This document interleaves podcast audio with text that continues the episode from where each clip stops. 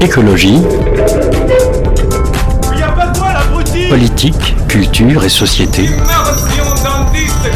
Et parfois un soupçon de sport.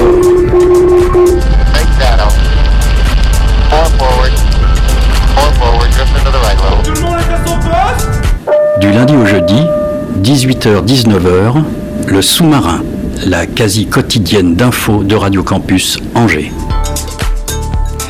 Il est 18h sur les ondes de campus. Bonsoir à toutes et à tous et bienvenue à bord du sous-marin au programme. Ce soir, on revient avec vous sur les éclectiques. Il y a deux semaines, le festival Angevin invitait de nombreux artistes pour revenir mettre de l'ambiance, comme on dit, à Chemillé. Et nous avons eu la chance de pouvoir rencontrer Marlon Magnier. Marlon Magnier, le chanteur du groupe La Femme. La chance, euh, on était sur place et ça nous fait vraiment plaisir de pouvoir partager cette discussion avec lui avant qu'il ne monte sur scène. Vous entendrez également un reportage Pensée locale en partenariat avec la FRAP, la Fédération des radios associatives en Pays de la Loire.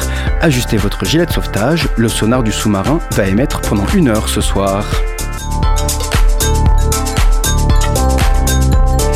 Mais avant tout ça, et ce programme bien chargé, nous accueillons à notre micro Noam Léandri. Bonsoir. Bonsoir. Est-ce que vous allez bien, monsieur Léandri Ah bah très bien. Avec vous, vous êtes venu avec votre fils qui est assis à côté de, nous dans les studios, qui assiste à cette euh, émission.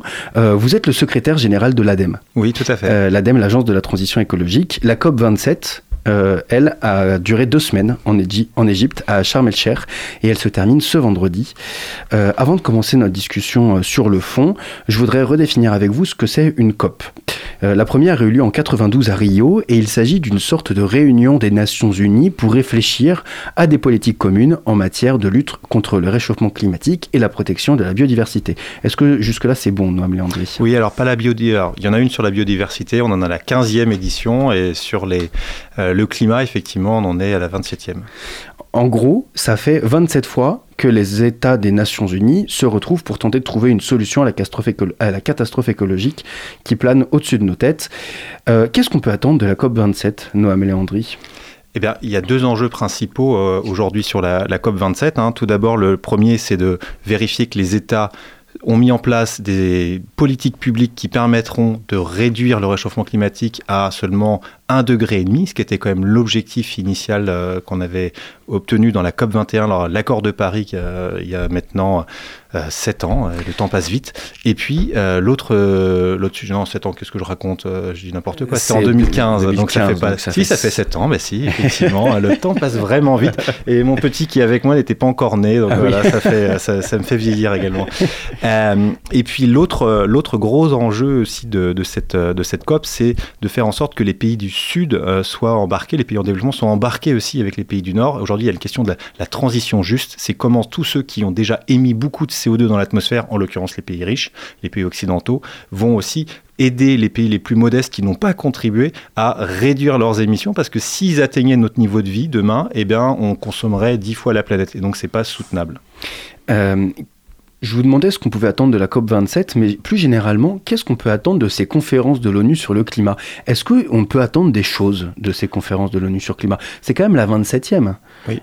Alors déjà... Et il y a, et, euh, en 92, au moment de la première, il y avait 60% euh, de gaz à effet de serre en moins euh, qui été émis.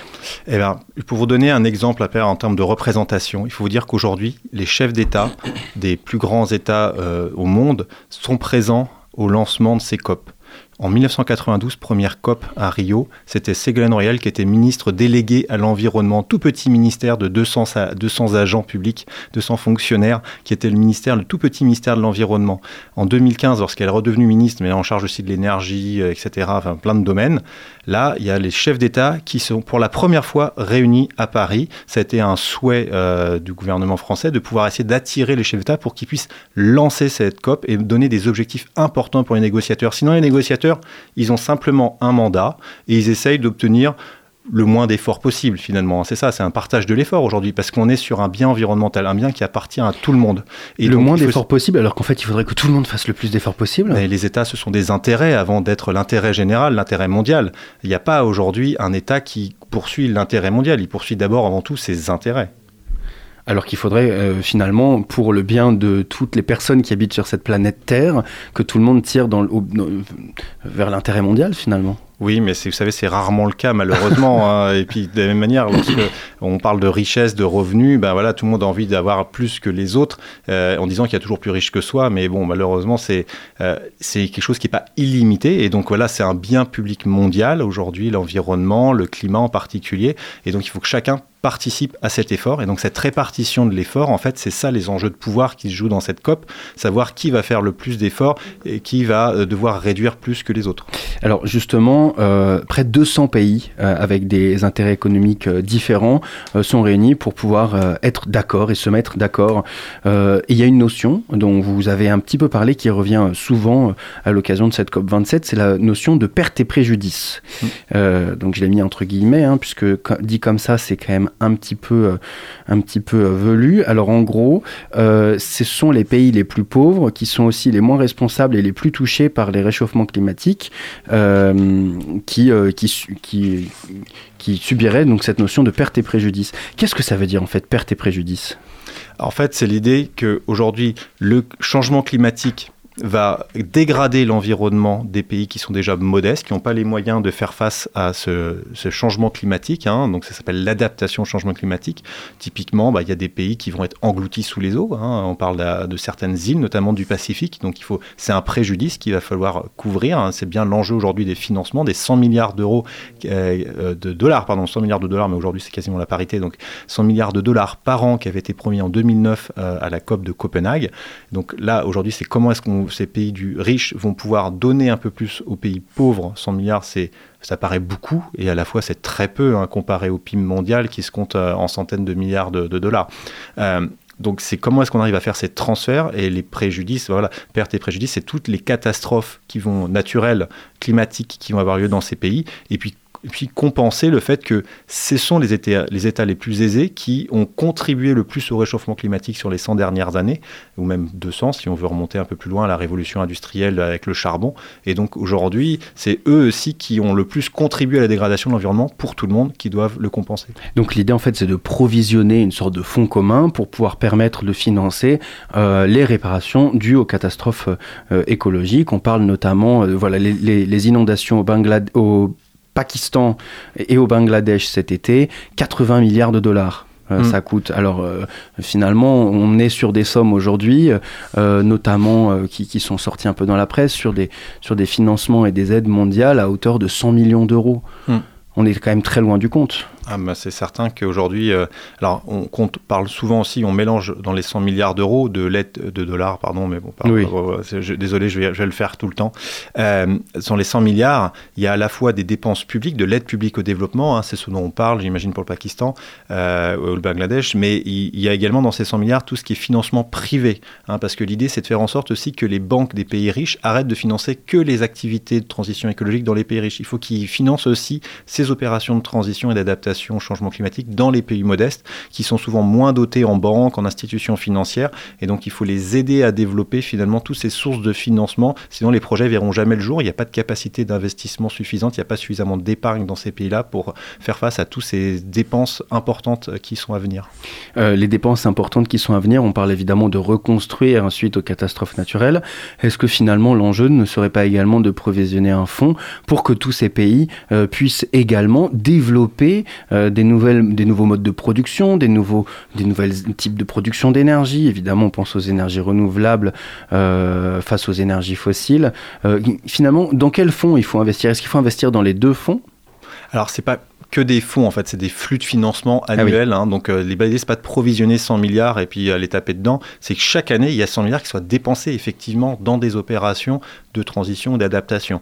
Donc typiquement si vous parliez des énergies renouvelables, effectivement ça en fait partie. L'idée c'est qu'il faut pas que les pays en développement qui veulent électrifier leur pays, ce qui est totalement naturel, euh, passent par du charbon, mais passent tout de suite à la séquence d'après, c'est-à-dire les énergies renouvelables à travers du photovoltaïque, de l'éolien, de l'hydraulique, etc.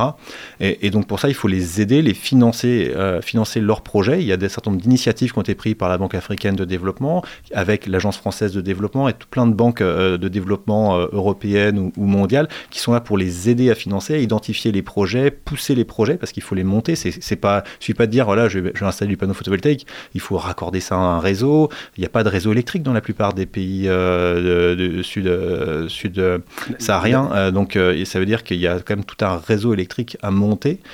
sinon, après, on peut partir sur d'autres modèles différents de celui qu'on a connu en Europe ou en France. C'est-à-dire qu'il n'y a pas un réseau unifié avec un opérateur unique. Chacun va avoir sa propre centrale solaire, centrale hydraulique, etc. et va alimenter un village, une ville, un territoire.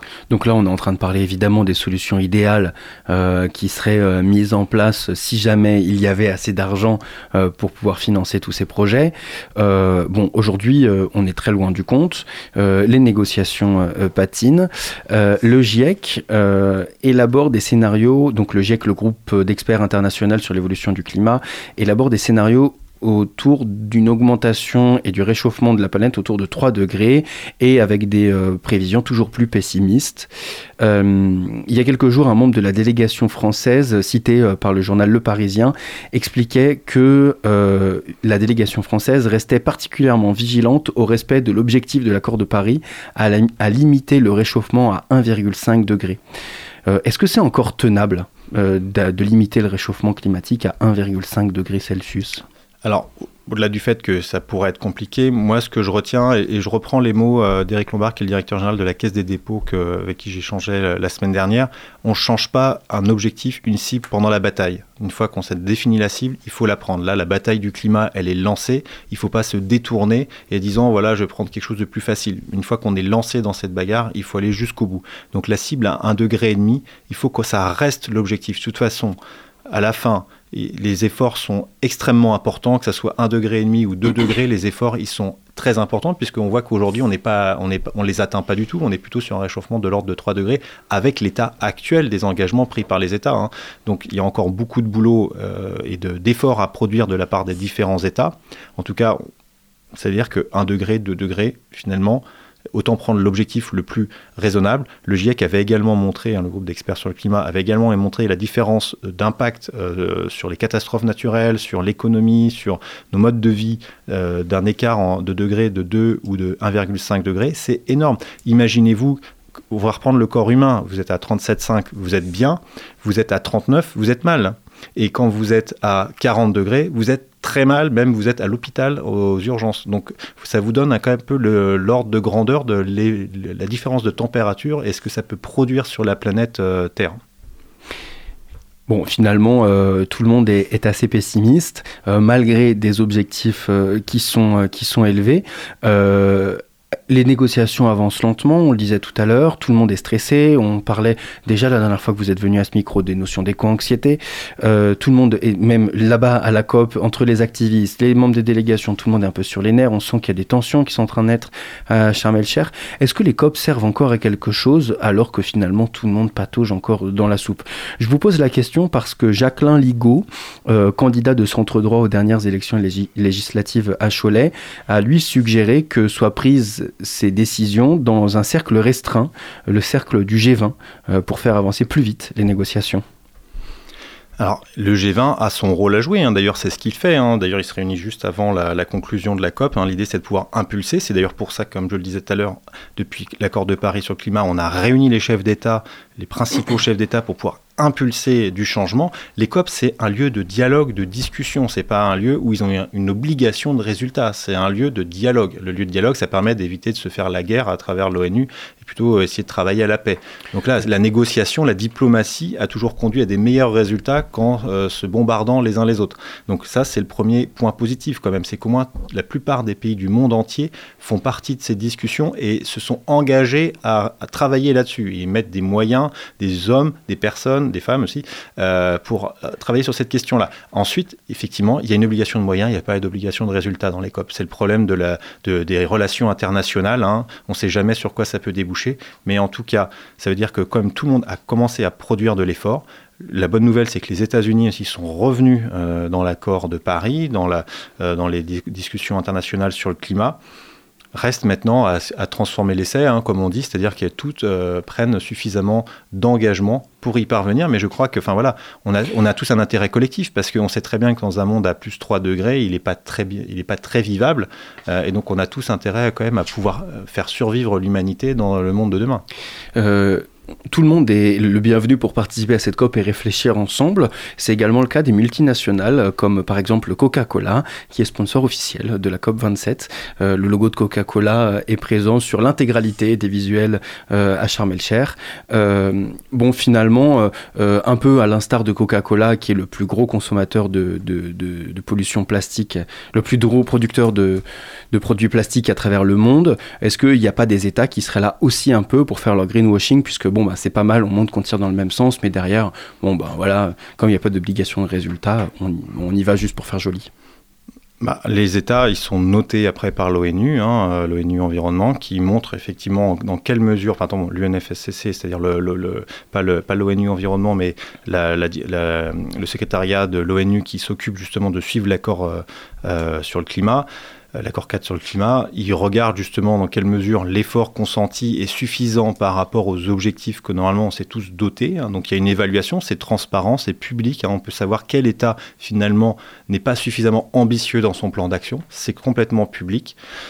Après, à, chaque chef de gouvernement, aux citoyens de voter aussi pour ceux euh, qui s'estiment être les meilleurs à, même de traiter ce sujet-là, parmi tant d'autres aussi. Il faut imaginer que souvent le problème, c'est que la, fin du mois prend le dessus sur la fin du monde. Hein. On préfère traiter le sujet euh, du pouvoir d'achat pour euh, la fin du mois de, novembre avant de traiter le problème de la fin de l'humanité peut-être en 2050 ou en 2100. C'est toujours ça la difficulté. Mais en tout cas, il y a un cap, il y a une ambition, il y a un accord, c'est très important. Je voulais juste compléter ma réponse sur la question de l'intérêt des COP si j'en juge par la COP étudiante sur le climat qui doit se réunir dans quelques mois à Angers, COP 3. voilà, ça veut bien dire que ça a un intérêt. La preuve, c'est que si les étudiants s'en emparent, c'est que ça doit présenter quand même un intérêt. Alors, oui, effectivement, ceci étant dit, c'est une COP 3 qui se passe à Angers. L'impact est moindre qu'une que, la, COP 27 à Sharm el-Cher.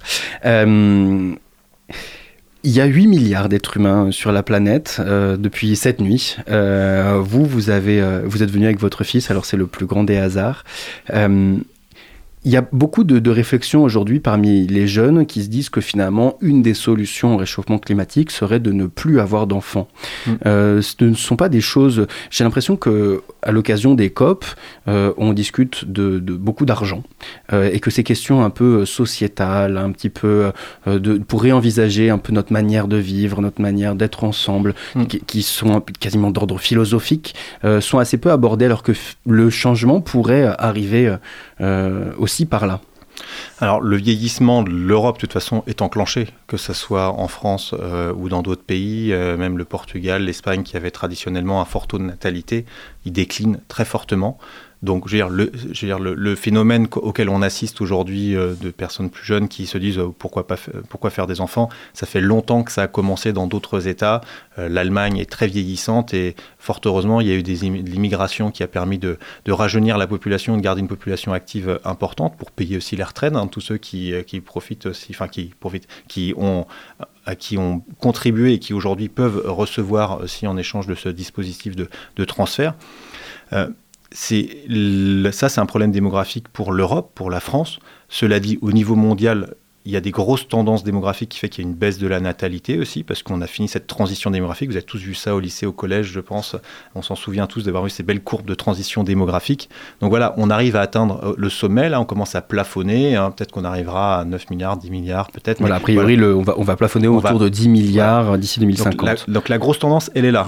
C'est pas parce que soi-même, on va réduire sa natalité que ça va changer grand-chose. De toute façon, la réduction de la natalité en Europe, elle est déjà bien enclenchée et on commence à arriver au pâquerette, donc il va plus se passer grand-chose.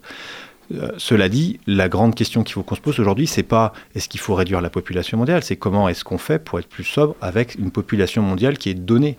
Hein, on ne va pas faire un suicide collectif. Donc aujourd'hui, on est là, et donc on va se dire comment est-ce que concrètement on arrive à autant être moins consommateur. Ça veut dire qu'il faut que les pays les plus aisés, qui ont un niveau de vie les plus importants, peut-être consomment moins, et pour laisser aussi un peu de place à ceux qui aujourd'hui n'ont pas atteint ce niveau de vie. L'ADEME, euh, vous êtes le secrétaire général de l'ADEME, hein, Noam Léandry. Euh, L'ADEME participe également à la COP27. Euh, vous avez participé à un certain nombre de conférences, vous avez fait un point quotidien aussi, j'ai cru voir sur votre site. Est-ce que vous avez des retours de ce qui se passe sur place? Pas particulièrement. on a effectivement on participe à un certain nombre d'événements qui ont lieu sur le, pavillon France, hein, où le gouvernement français est présent, la, France est représentée, pour essayer de montrer ce qui peut se passer de bien. Moi, ce que je retiens quand même aussi, c'est que c'est l'occasion, euh, et ça a fait l'objet d'une tribune du président de l'Agence française de développement, euh, de montrer aussi que dans les pays en développement, il y a des technologies, ce qu'on appelle low-tech, c'est-à-dire simples, ancestrales, qui pourraient être utilisées également dans des pays euh, du Nord, des pays aisés, pour s'adapter au changement climatique, pour faire mieux avec moins, hein, pas exemple forcément dans le tout technologique, mais aussi dans la sobriété. Par exemple, j'ai beaucoup aimé en lisant cet article, euh, il citait, euh, j'ai peur, euh, une technique qui s'appelle le RAI, qui vient d'un pays dont j'oublie le, nom, en, Afrique, et qui consiste à planter des arbres à 30 cm de profondeur dans un trou qui fait 30 sur 30 et, 30 de profondeur également, et qui permet de, capter plus d'eau, de garder l'eau, et d'être aussi un petit peu à l'ombre au moment de la pousse, de la jeune pousse de l'arbre. Et puis c'est comme ça qu'on a reconquéri un peu sur le désert cette ceinture verte aujourd'hui qui se fait aux bordures du Sahel et du Sahara. Et ben c'est par cette technique-là ancestrale qu'elle a été euh, reproduite. Moi, j'ai un autre exemple aussi sur l'agriculture. Euh, plutôt que faire de la monoculture, on voit que la technique des Incas, c'était de mettre trois graines différentes au même endroit, du maïs, euh, des lentilles et je ne sais plus quelle autre plante. Et il y avait une forme de une courge, voilà, j'ai retrouvé. Et ça faisait une sorte de permaculture, ce qu'on appelle ça aujourd'hui de la permaculture. C'est-à-dire qu'au début, la feuille de la courge protège les jeunes pousses des autres plantes, et puis etc., etc. Il y a une forme de combinaison positive et c'est hérité de millénaires finalement de, tentatives d'expériences humaines et on n'a pas que la technologie qui nous sauvera, il y a aussi beaucoup finalement dans les bonnes pratiques qu'on peut apprendre de nos anciens. Merci beaucoup, Noam Léandri, d'avoir répondu à nos questions. Euh, je le rappelle, vous êtes le secrétaire général de l'ADEME, l'agence de la transition écologique. Euh, d'ici vendredi, ce sera la fin de la COP27 et on espère tous, euh, dès demain, qu'un nouvel accord sera signé avec cette fois une obligation de résultat de la part des États, même si évidemment on y croit quand même assez peu. Tout de suite, petite pause musicale sur le Centre FM.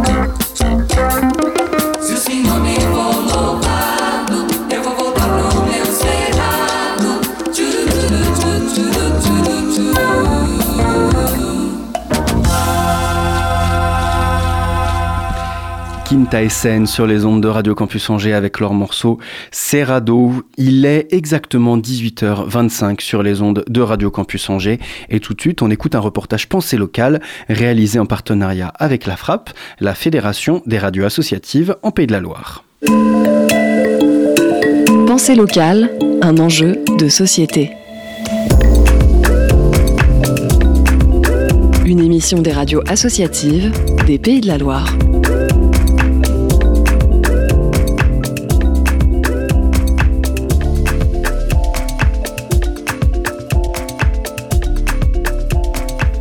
Bonjour, je m'appelle Samy Baudouin et je suis donc le président de l'association Topo. Bonjour, euh, moi c'est Émilie Couturier et je suis euh, membre active euh, de l'association Topo. Les premières pierres ont été posées au mois de décembre 2021 et on a enchaîné en créant l'association au mois de janvier-février 2022. Elle a été créée pour valoriser et mettre en avant la diffusion artistique à Nantes. Donc c'est assez global, on a commencé à travailler sur des formats nomades où on va à la rencontre des gens pour leur montrer des disciplines. On a une spécificité, c'est qu'on veut surtout valoriser l'audiovisuel et notamment le cinéma d'animation. On a observé euh, effectivement qu'il y avait un besoin. Nous, on avait cette volonté aussi de vouloir créer un environnement où on pouvait tous travailler ensemble. On est euh, de, métiers euh, différents et pourtant on est complémentaires dans, dans- notre façon de penser, dans, notre, dans nos actions. Et l'idée, c'est sincèrement de créer un espace euh, bienveillant où euh, les gens peuvent se rencontrer, essayer de démocratiser aussi les métiers de l'audiovisuel qui sont parfois peu connus. Et en fait, on a observé que oui, effectivement, il y a des écoles, il y a, des, il y a la plateforme aussi, mais que tout est centralisé euh, à Paris et que c'était aujourd'hui qu'il fallait monter des, des lieux pour accompagner les, les étudiants, par exemple, sortants, pour les aider à avoir des tremplins professionnalisantes et présenter des projets euh, comme euh, des, des courts-métrages, des films, des films d'animation. On sait que c'est des choses qui ont déjà été euh, faites et réalisées dans d'autres villes, notamment par exemple à Paris, où il y a des espèces de centres un peu artistiques qui ont des cafés où les gens peuvent euh, se poser et juste assimiler euh, toutes les informations qu'ils ont eues, les œuvres, etc. Mais sur le territoire nantais, alors je sais qu'il y a des résidences, qu'il y a des cafés-restaurants, mais pas forcément les deux ensemble. Et je pense que ça, c'est notre plus-value, c'est surtout le côté audiovisuel, puisque ce qu'on retrouve à Nantes, c'est surtout euh, l'art, euh, les plasticiens, euh, euh, les arts euh, d'artisanat d'art, mais très peu euh, qui mêlent euh, tout ce qui est lié euh, ouais, à l'audio et au visuel. Notre premier événement, ça s'appelait Hublot. C'est un format nomade où cette fois-ci on a été au Watinis euh, pour euh, exposer. Donc on a décidé de faire venir un collectif d'artistes qui travaillent dans le milieu d'animation, donc qui font du dessin animé. Le collectif s'appelle 99 degrés. C'est un collectif de 11 personnes et on a pu en faire venir 9 ce qui était quand même assez conséquent pour un premier événement et ça nous a permis de découvrir comment ça se passait. L'idée c'était de faire venir les artistes pour qu'ils puissent être sur place pour discuter avec les gens si jamais ils le souhaitaient. On a pu exposer une belle partie de leur œuvre, que ce soit en, illustration ou bien en animation. Et puis on a essayé euh, une formule un peu expérimentale en faisant un temps de euh, dessin en direct. Donc euh, voilà, c'était vraiment un, galon d'essai pour nous. On on est plutôt satisfait de la manière dont ça s'est passé. Pensée locale, un enjeu de société. En ce qui concerne les actualités euh, de Topo, alors euh, bah, on parlait de lieux euh, tout à l'heure. On a candidaté pour les lieux à réinventer, qui est un dispositif entrepris par la ville de Nantes, qui met à disposition différents lieux sur le territoire. Et il se passe après un vote citoyen, et en fait c'est les Nantais qui choisissent les projets qui sont à même de pouvoir être pérennisés dans les différents lieux. Alors nous, nous avons candidaté pour la cure du Vieux Doulon, qui est un ancien presbytère euh, qui nous permettrait d'avoir toutes ces activités citées euh, auparavant. Et euh, c'est à partir du 24 septembre jusqu'au 19 octobre que les votes seront euh, ouverts. Donc euh, bah, voilà nos actualités et puis bah, on attendra pour la suite, euh, mi-octobre, pour en savoir un petit peu plus sur l'avenir de Topo. C'était Pensée locale, un enjeu de société. Une émission de la Frappe, la Fédération des radios associatives en Pays de la Loire. Un reportage de Yelena Parento pour Prune. Et à, retrouver sur le site de la Frappe et le site de Radio Campus Angers, le www.radiocampusangers.com. Tout de suite, nouvelle pause musicale sur les ondes de Radio Campus Angers. On écoute un morceau de Kokomo, Kokomo, un groupe de rock euh, qui fait des reprises, vous allez voir, euh, pas piqué des hannetons, et qui était euh, présent au festival des éclectiques à Chemillé.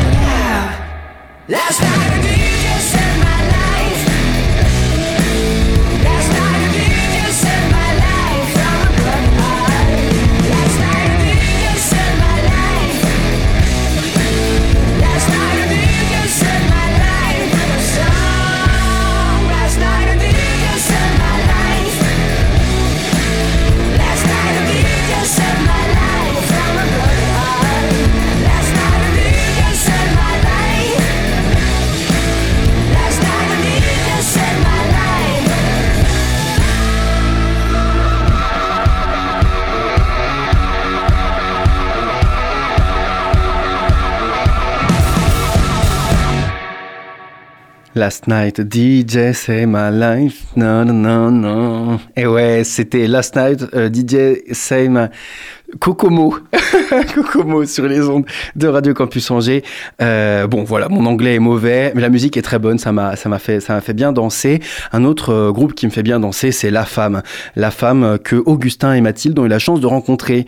Ils ont rencontré notamment le chanteur Marlon Magnier à l'occasion du Festival des Éclectiques, toujours évidemment sur les ondes de Radio Campus Angers. Augustin, à vous les studios. On est avec Marlène Magnier du groupe euh, La Femme. Bonsoir. Bonsoir tout le monde.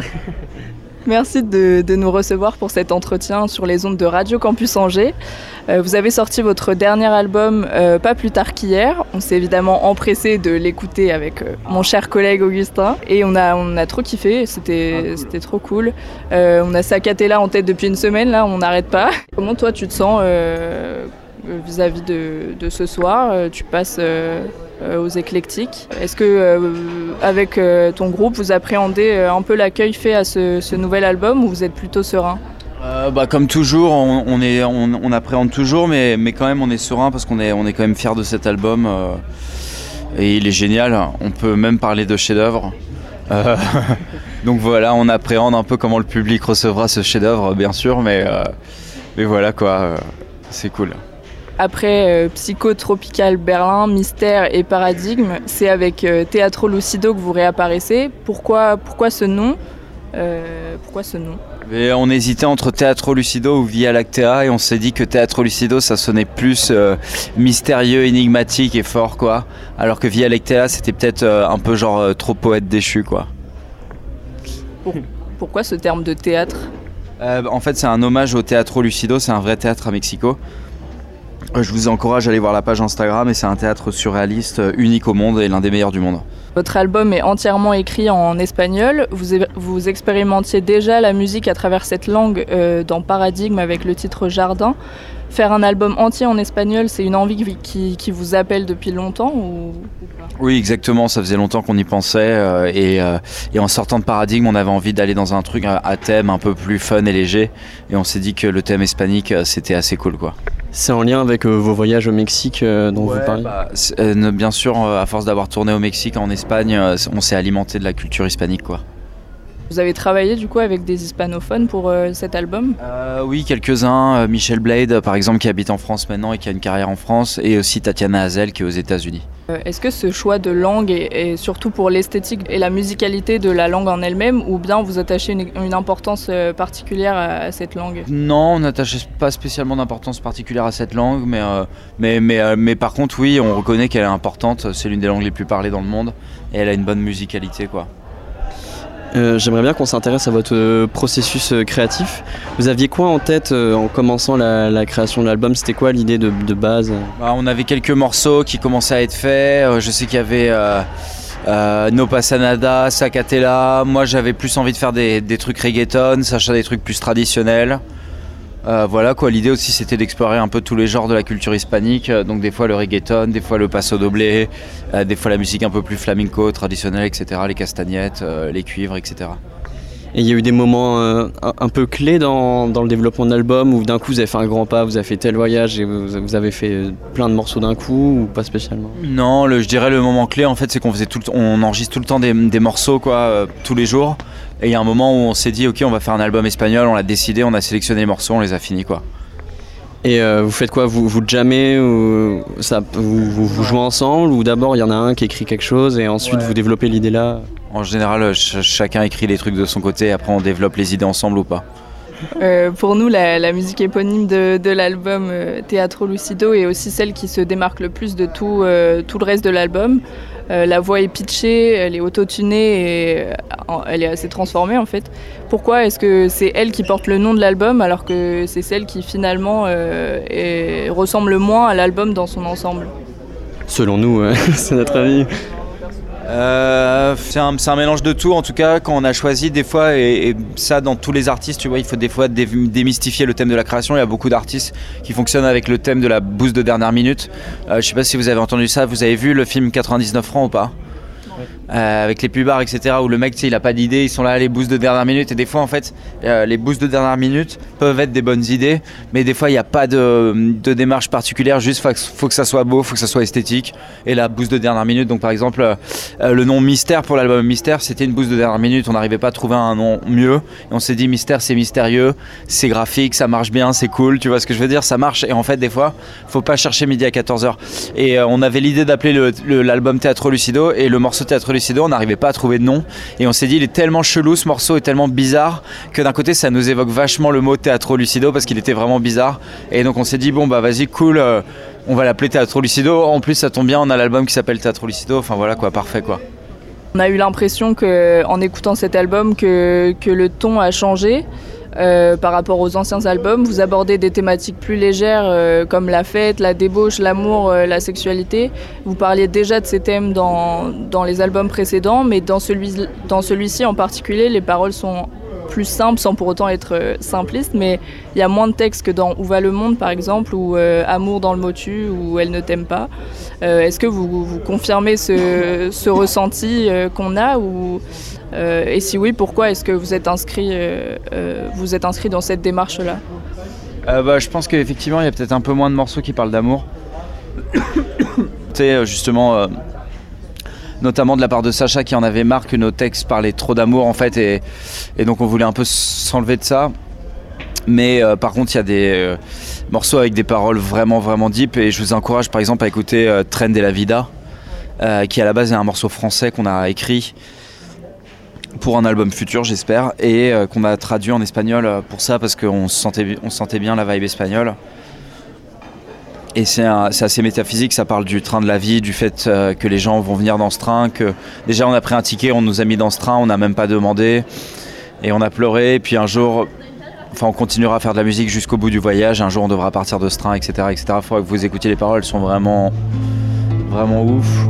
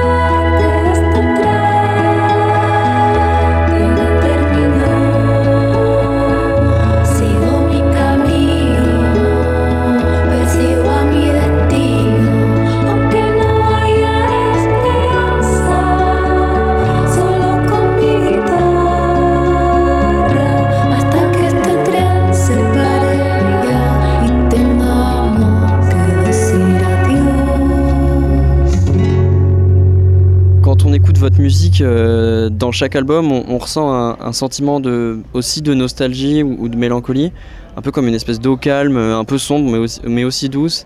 J'ai l'impression que votre réponse à ce sentiment, c'est une explosion de créativité et de, folie. C'est quoi vos rapports avec euh, ces émotions? Dès qu'on s'est senti triste, on a toujours converti cette tristesse en œuvre d'art. Et euh, voilà, c'est un message d'ailleurs qu'on veut transmettre à chacun. hein. Euh, La tristesse, c'est fait pour être convertie en œuvre d'art et en choses pures qui font qu'à la fin, la tristesse est nécessaire.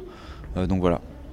Mais du coup, dans ce processus créatif, euh, ce genre de, de- de sentiment, il est nécessaire pour trouver la, puiser là-dedans, trouver de la force Des fois, ouais. Surtout pour les textes, malheureusement. Il y avait le morceau de, de Barbara et de Louis Aragon, Il n'y a pas d'amour en eux. Et dedans, elle dit ce qu'il faut de sanglots pour un air de guitare. Pour finir, j'aimerais citer John Lennon, parce que c'est vachement la classe. Il a dit la phrase Je suis un artiste, donnez-moi un tuba et j'en ferai sortir un truc. Alors, bon, je l'ai traduit, mais vous donnez une grande importance à l'aspect visuel, que ce soit dans les clips, dans la scénographie, euh, en parallèle de votre démarche euh, musicale. C'est important pour vous de vous inscrire dans ce processus euh, d'art total, c'est-à-dire en fait tous les moyens d'expression sont bons pour faire du beau et pour, pour exprimer. Ouais, c'est important parce que sinon on se fait chier en fait et les artistes ils servent à pas qu'on se fasse chier quoi. Donc euh, comme ça, ça évite euh, de se faire chier quoi. Et en fait, euh, je pense que même si le minimal c'est sympa, mais on a grandi dans les années, tu vois, 90-2000 et ça, et ça a commencé à partir dans des, des trucs où tu vois juste un groupe en t-shirt et en jean sur un toit et nous, ça nous manquait un peu le, le côté univers, le côté Tim Burton, Tarantino, Rita Mitsuko, B-52, euh, Velvet, euh, même David Bowie, où les mecs ils avaient des, ils faisaient rêver quoi, ils avaient des looks, ils avaient des, des, des bons décors, des machins comme ça. Iron Maiden, tu vois même, tu vois, ça fait rêver ça. Il y a des couleurs, il y a des couleurs, il y a, il y a- il y a un univers. Et même tu vois quand tu vas voir un concert, un machin, t'as envie de kiffer, donc euh, c'est bien d'envoyer ça et de pas arriver en mode, euh, en mode, euh, en mode limite comme toi, tu vois. J'exagère, mais tu vois, t'as un mec, imagine, il arrive avec juste une, une petite veste, un t-shirt, un pantalon. Euh, t'as envie de rêver quoi, t'as envie, t'as envie de voir des paillettes, du cuir, euh, tu vois, des couleurs, du flashy, des coupes, tu vois. euh. Enfin voilà quoi, tu vois ce que je veux dire ou pas? Si je fais une carrière musicale, euh, Ouais, bah, je m'habillerai pas comme ça. Ah, si tu veux, je te coacherai pour le look, c'est important en vrai. Et il y a un dicton qui est super superficiel, mais que j'adore, qui dit la musique c'est 90% euh, d'image et 10% de talent. Et euh, malheureusement, c'est vrai, tu vois. Et même moi, quand j'étais petit, tu vois, des fois, je choisissais, euh, j'allais dans le rayon punk, ska, et je choisissais la pochette, en- en- enfin le groupe en fonction de la pochette, tout ça. Donc euh, mine de rien, c'est important. Même, tu vois, quand t'es jeune, que t'écoutes, que t'écoutes un groupe ou que t'appartiens à un style de musique, tu vas afficher tes goûts euh, quand t'as 15 ans de manière ostentatoire pour montrer que t'appartiens à cette tribu euh, rock ou autre, tu vois, etc. Donc euh, voilà, mine de rien. Tous ces aspects aussi, euh, il n'y a pas que la musique, et il faut aussi montrer une vision à 360, même si à la fin, ça reste la musique qui est le plus important. Et il faut faire gaffe aussi à pas se perdre. Je sais que par exemple, pour Paradigme, on a fait un film, et on y a passé tellement de temps, d'argent, etc., pour au final pas grand chose. Il n'y a pas tellement de gens qui ont vu ce film. Euh, mais d'ailleurs, il est, il est sur YouTube, hein, je vous invite à le voir, il est gratuit sur YouTube. Et on se dit au final, putain, en fait, il aurait mieux fallu passer ce temps sur de la musique parce que c'est ce qu'on fait à fond. Mais pour nous, c'est aussi nécessaire de montrer d'autres visions, tu vois. On a, on a grandi même avec les, les clips de Michael Jackson, tout ça. Il y avait une- un, un vrai truc, tu vois, c'était beau euh, visuellement, quoi. Merci beaucoup pour euh, cette discussion. euh, tu, tu voulais rajouter quelque chose? Bah, euh, dans, les, dans les autres albums, euh, vous, vous avez beaucoup de- d'inspiration audiovisuelle. Est-ce que euh, c'est le cas aussi dans cet album ou, ou moins, euh, moins que les autres Sur euh, Théâtre Lucido, tu veux dire En fait, on en a énormément, on a envie d'en faire, mais avec le recul, l'âge et le fait qu'on a beaucoup de, de musique et, et- et de moins en moins d'énergie, on a, je pense que dans le futur, malheureusement, on fera de moins en moins de vidéoclips parce que ça nous prend vraiment euh, trop de temps, on, on chapote tout, on doit les monter après, etc. Enfin, c'est un bordel et, et, euh, et au final, en fait, malheureusement, c'est surtout ça, c'est que personne les mate nos vidéoclips, donc, euh, donc voilà quoi. les gens ils s'en foutent quoi. Bah parce que maintenant il y, y a un temps de rétention super court, les gens ils sont habitués à voir des vidéos de 20 secondes. Même moi tu vois je le vois à ma manière quand un groupe poste un clip, je suis en train de scroller sur Instagram, j'ai pas envie d'aller sur YouTube, j'ai envie de rester parce qu'après il faut rechanger, tu sais on devient paresseux, on est là et les gens ils ont moins de temps de rétention, ils matent moins de vidéos et donc voilà quoi, euh, c'est comme ça quoi.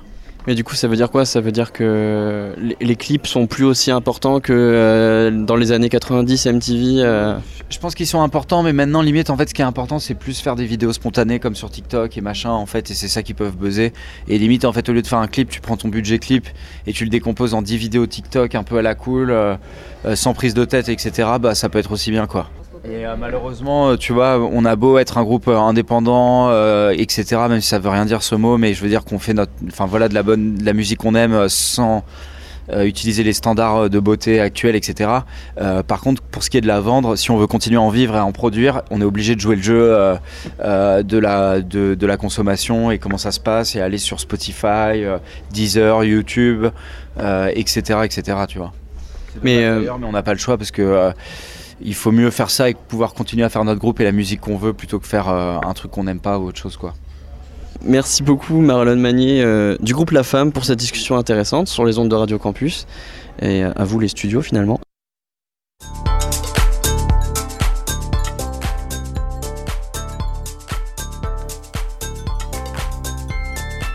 Eh ouais, à nous les studios. Euh, le temps de latence, euh, je n'avais rien dans l'oreillette. Euh, merci beaucoup à Augustin et Mathilde euh, d'avoir euh, eu cette discussion fort intéressante avec Marlon Magnier euh, à l'occasion du Festival des Éclectiques. Euh, voilà, on est partenaire du Festival des Éclectiques, donc euh, n'hésitez pas à checker leur, euh, leurs réseaux sociaux pour être au courant euh, des prochaines dates et de toute la programmation du prochain festival. C'est déjà la fin de ce sous-marin. Merci à toutes et à tous de nous avoir suivis. Merci beaucoup à Augustin, à la technique, à Étienne, à la programmation musicale. Nous, on se retrouve dès demain à bord du sous-marin. Euh, D'ici là, n'oubliez pas, les bonnes ondes, c'est pour tout le monde. Et pour les plus curieux et curieuses d'entre vous, nous sommes demain à 14h30 au quai à l'occasion du festival Enjeu euh, pour l'enregistrement d'une émission qui sera ensuite diffusée samedi et mercredi de la semaine prochaine. L'occasion de se saisir du pouvoir d'agir des enfants et de la jeunesse euh, avec des sujets sociétaux et environnementaux. Les bonnes ondes, c'est pour tout le monde le Centre FM. Retrouvez le sous-marin en podcast sur toutes les plateformes et sur le www.radiocampusangers.com.